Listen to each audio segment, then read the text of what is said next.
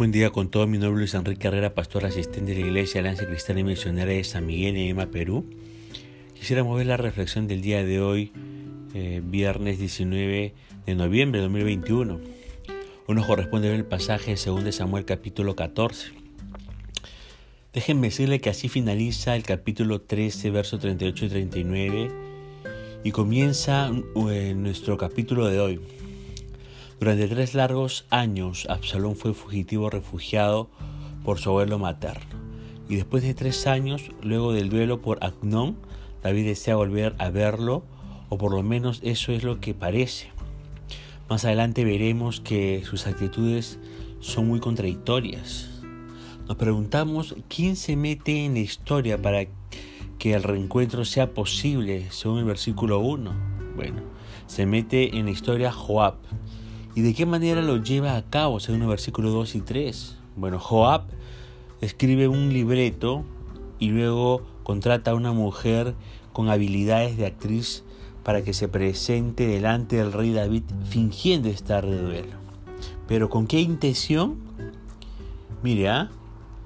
denle un Oscar a esta mujer. Es una capa actuando.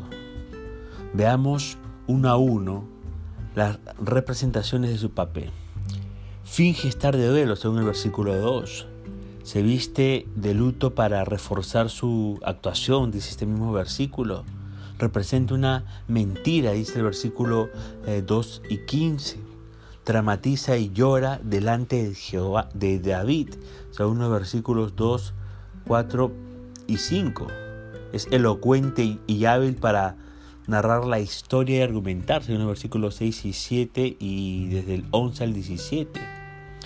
Asume el papel de víctima, según los versículos 7, 9 y 11. Utiliza metáforas en su manera de hablar, según el versículo 14. Es aduladora, según los versículos 17 al 20.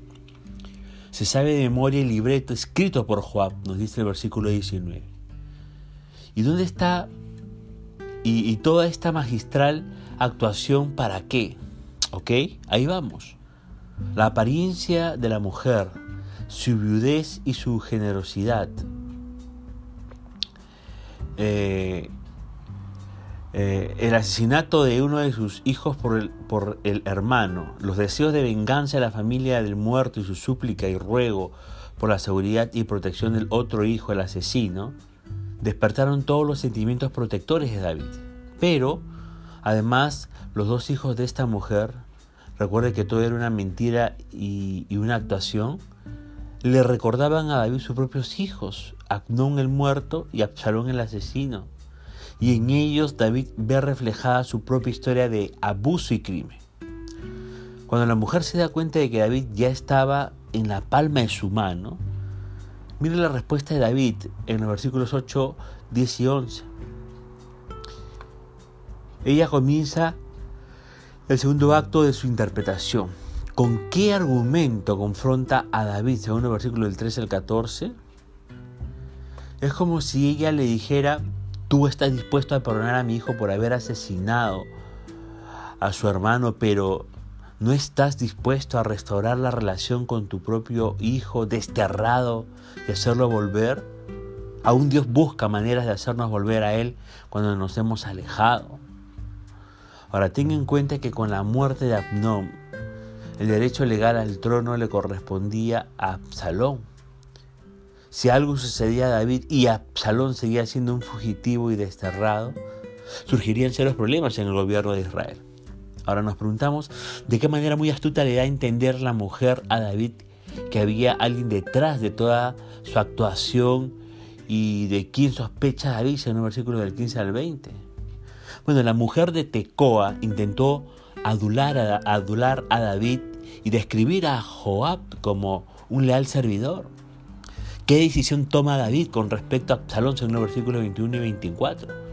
Aquí tiene una conducta de David muy, muy, muy contradictoria. En el 13:39 dice que David, después de tres años, deseaba ver a Absalón. Sin embargo, ahora que tiene la oportunidad de hacerlo, envía directamente a su casa para no verlo. Decídete, ¿quieres o no quieres verlo? Ahora, ¿cuánto tiempo pasa sin ver a su hijo, según el versículo 28.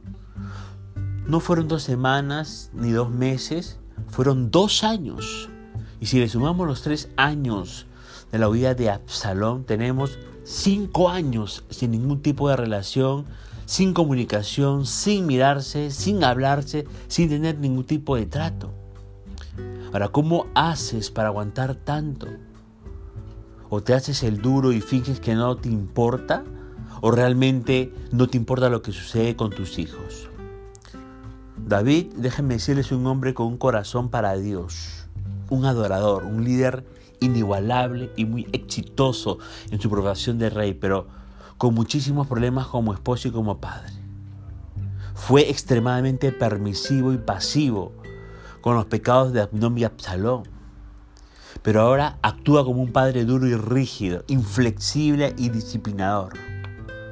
Le pregunto, ¿tiene hijos? ¿Cómo los trata?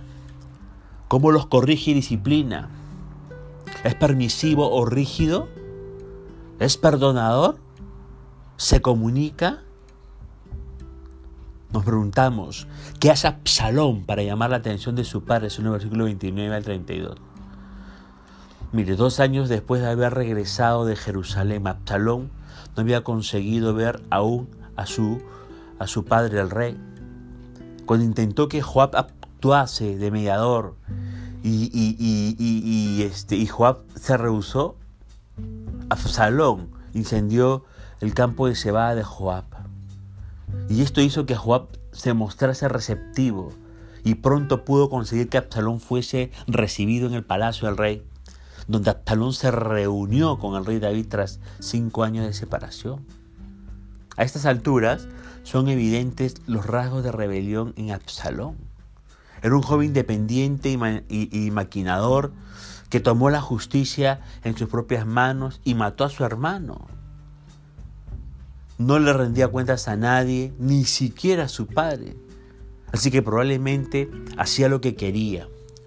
Como podemos ver cuando le prendió fuego al campo de Joab solo para llamar su atención. Como dice acá el verso, el capítulo 14, versos 31 y 32. Sin duda, ser bien parecido también aumentaba su egocentrismo. Los hijos necesitan saber qué disciplina, especialmente los que tienen habilidades especiales y son bien parecidos. De lo contrario, como Absalón, crecerán pensando que pueden hacer lo que quieren y cuando quieran. Además, las conductas problemáticas y conflictivas de nuestros hijos son mensajes poderosos de que algo está fallando en nuestra paternidad, Ojo con eso, queridos padres. Finalmente, ¿con qué actitud eh, lo recibe David después de cinco años en el versículo 33? Bueno, el esfuerzo de David por corregir a sus hijos fue mediocre. No castigó a Abnón por su pecado contra Tamar, ni actuó de manera decisiva contra Absalón cuando asesinó a Abnón. La falta de acción se convirtió eh, eh, en la ruina de David. Y si hoy eh, no hacemos nada para eh, contrarrestar el pecado, más adelante nos resultará más doloroso lidiar con las consecuencias. Ahora, David quería realmente eh, creer en lo auténtico de todo ello y extendió sus, los brazos en gesto de perdón.